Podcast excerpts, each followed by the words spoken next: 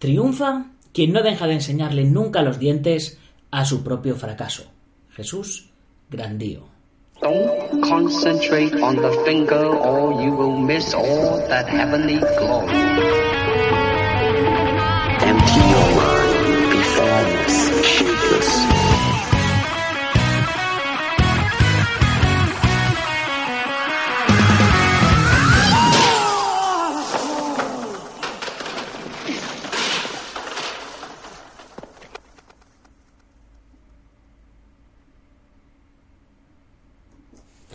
Muy buenos días a todo el mundo, soy Nacho Serapio, director y fundador de Dragoncito. Doy la bienvenida a el episodio de Nochebuena en Dragon Magazine, tu programa de artes marciales y deportes de contacto. Hoy es 24 de diciembre de 2019, es nuestro programa 672 y seguimos aquí con vosotros como cada día porque las artes marciales no paran nunca. ¿Has hecho tu entrenamiento de antes de comerte el turrón? Espero, espero que sí. En fin, este programa de hoy, por supuesto, como no puede ser de otra manera, se lo dedico a todos los niños que practican artes marciales.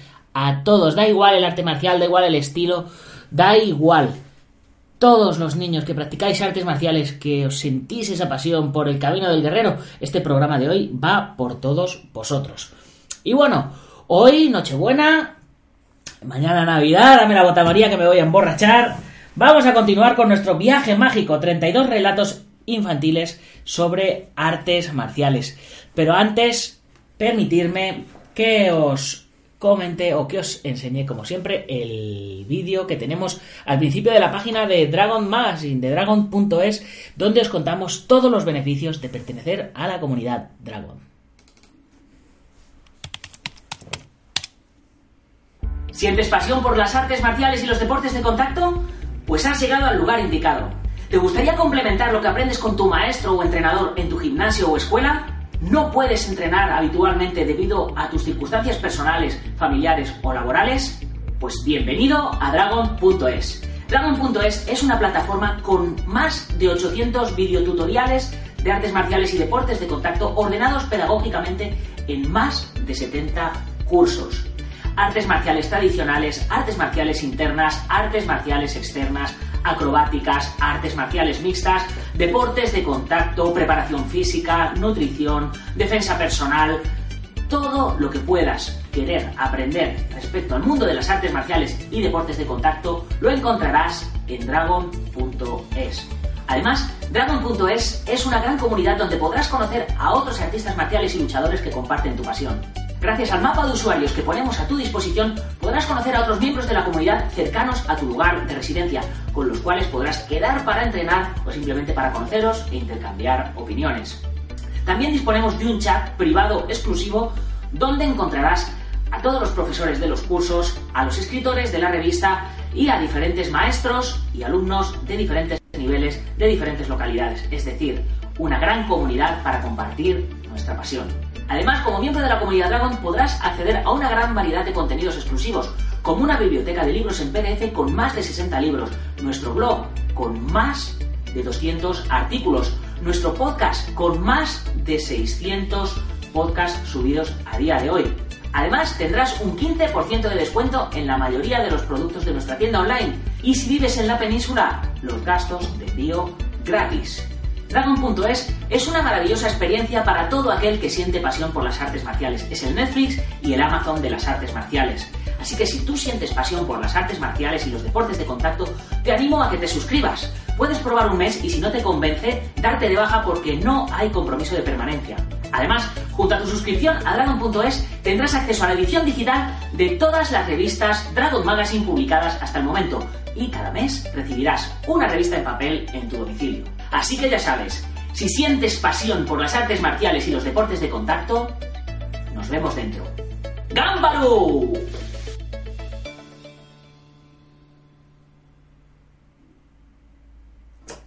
Y sin más preámbulo, vamos a proceder a la lectura del cuento de hoy, que nos viene de Miguel Morales Tomé, y no va a ser uno, sino dos. Pero no os preocupéis, que son dos cortos, eh, dos cortos no, dos cuentos muy cortitos. Bien, lo primero, comentaros, daros a conocer a Miguel Morales Tomé. Nacido en Barcelona en 1968, actualmente reside en Benalmádena, en Málaga, donde se ubica su escuela. Suboficial, reservista, voluntario, ha prestado servicio en unidades de operaciones especiales y ha desempeñado la mayor parte de su vida en el sector de la seguridad privada. Además, ha prestado servicio de escolta en el País Vasco y Navarra como director de seguridad en varias empresas del sector. Tras fundar la Asociación Española de Krav Maga Kappa y Disciplinas Asociadas, de la que es presidente, se dedica a formar al personal de seguridad en el Departamento de Formación de Securitas España.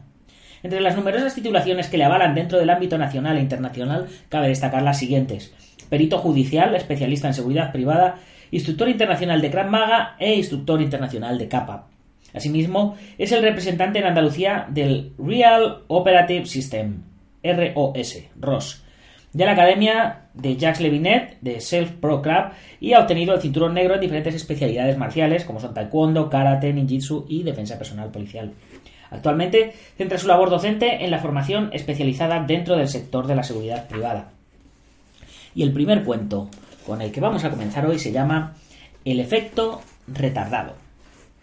Un experto en boxeo chino se mudó a un pueblo muy pequeño y aislado, un recóndito lugar en el que se sentía a sus anchas por el miedo que inspiraba entre los lugareños. Allí se convirtió en el amo y señor, lo que más apreciaba era que todo el mundo rehusaba enfrentarse a él. Sin embargo, un día un anciano de barba blanca y lento caminar no le cedió el paso y continuó inmutable su camino.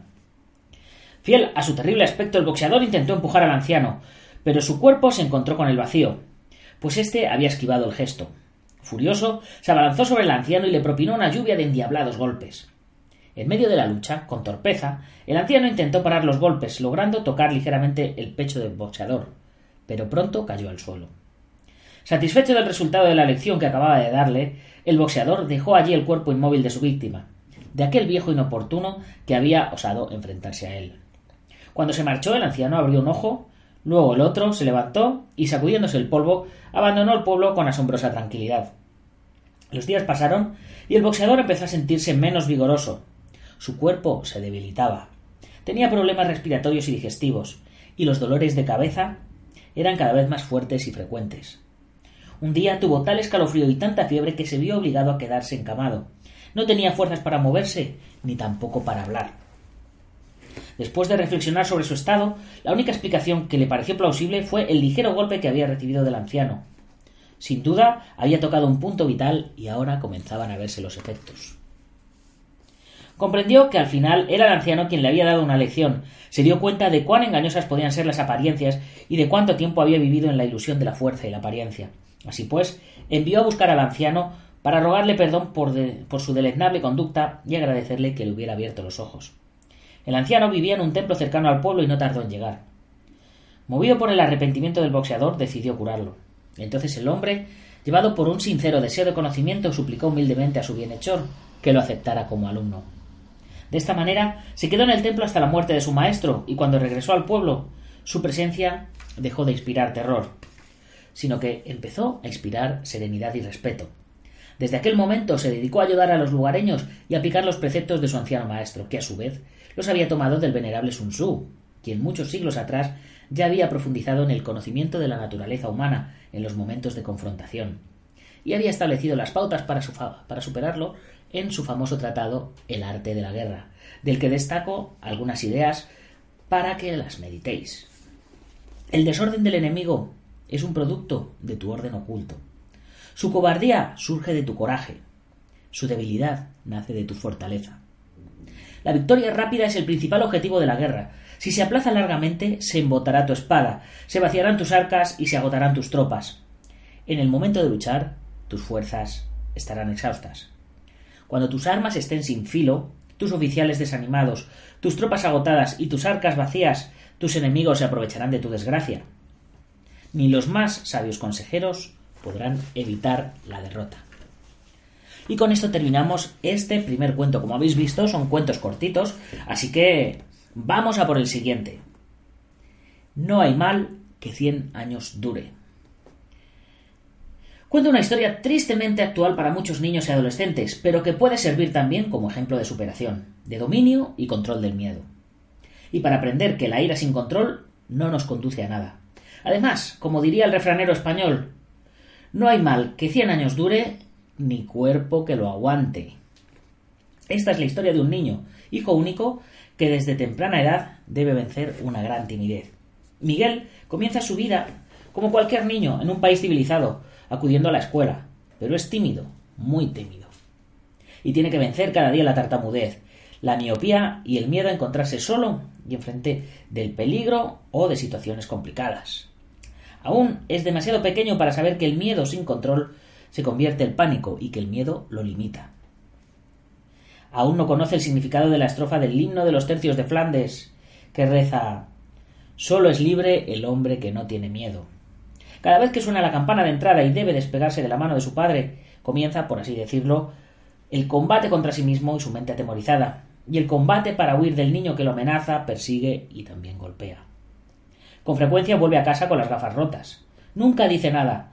Su familia humilde le regaña porque él achaca la rotura de sus lentes a su torpeza y no la verdadera causa, los golpes de un matón que lo amenaza. Pasan los años y Miguel sigue aguantando las burlas por su tartamudez, por su miopía. Se acerca a una edad peligrosa, los niños se hacen más fuertes y los golpes más duros y precisos. La educación de aquel tiempo no conoce la forma de actuar ante este tipo de situaciones, y los padres tampoco. De modo que Miguel calla y sigue adelante, viviendo un día más o un día menos, según se mire.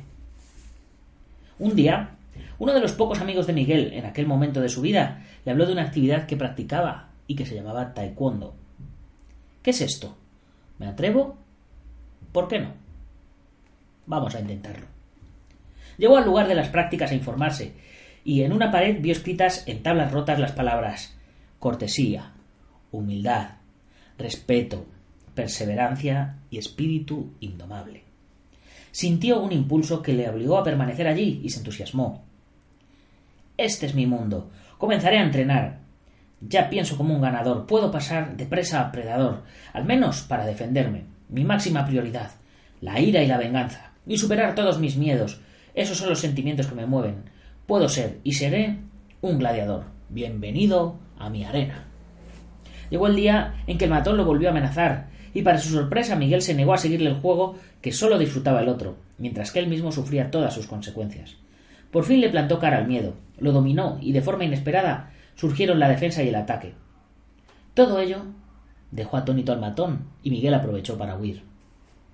A partir de ese momento ya no se produjeron más ataques ni amenazas, Pasaron los años y cada cual emprendió su camino, hasta que un día, ya Miguel adolescente, en un baile, entre luces y sombras al final de la pista, volvió a ver al matón, ya los dos bien creciditos. Volvió a cruzarse en su vida, pero en ese momento supo que todo era más favorable para él. Más años de práctica, competiciones, forma física, etc. Prometía ser un buen momento para la venganza. Se acercó a él y al llamarlo por su nombre, el chico se giró y lo reconoció.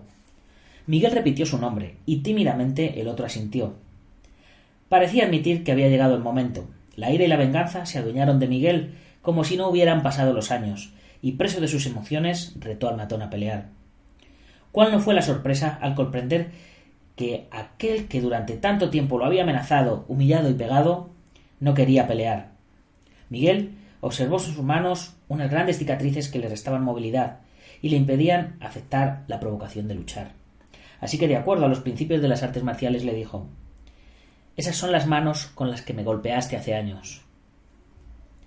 Fijó su mirada en aquel chico, dio un paso atrás y mientras la víctima del momento agachaba la mirada, dio media vuelta y se alejó.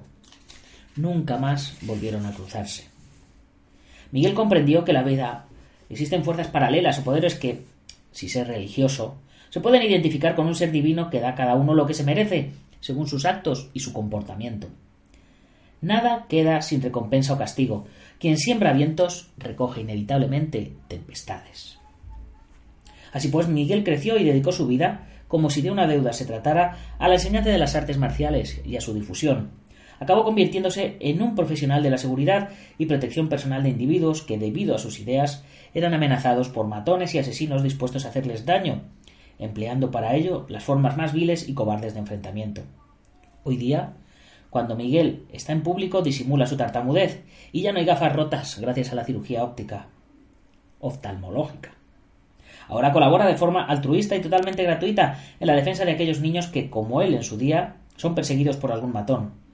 Como San Jorge mató al dragón, Miguel enseña y seguirá haciendo para anular esos dragones interiores y exteriores que nos limitan y nos impiden ser mujeres y hombres libres. Este relato se lo dedica a su hijo, Alexander Morales López, a las víctimas del acoso escolar y a las víctimas de la violencia de género y a las víctimas del terrorismo y de cualquier otro tipo.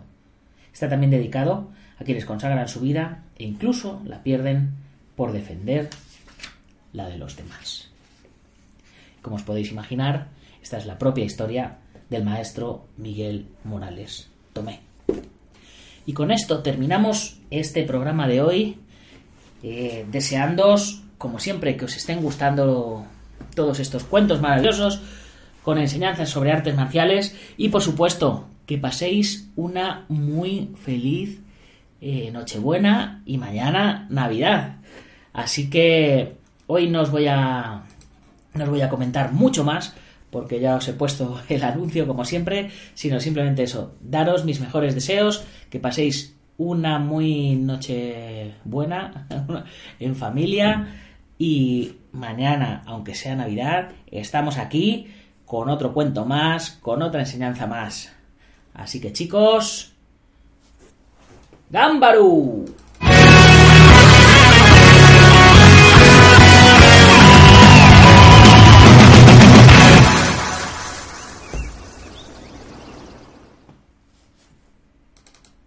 ¿Qué pensabais? ¿Que me había olvidado de los patrocinadores? Por supuesto que no. Como siempre, recordaros que vosotros os podéis convertir en patrocinadores. Sería un regalo maravilloso para mí. Yo es lo que le he pedido a Papá Noel.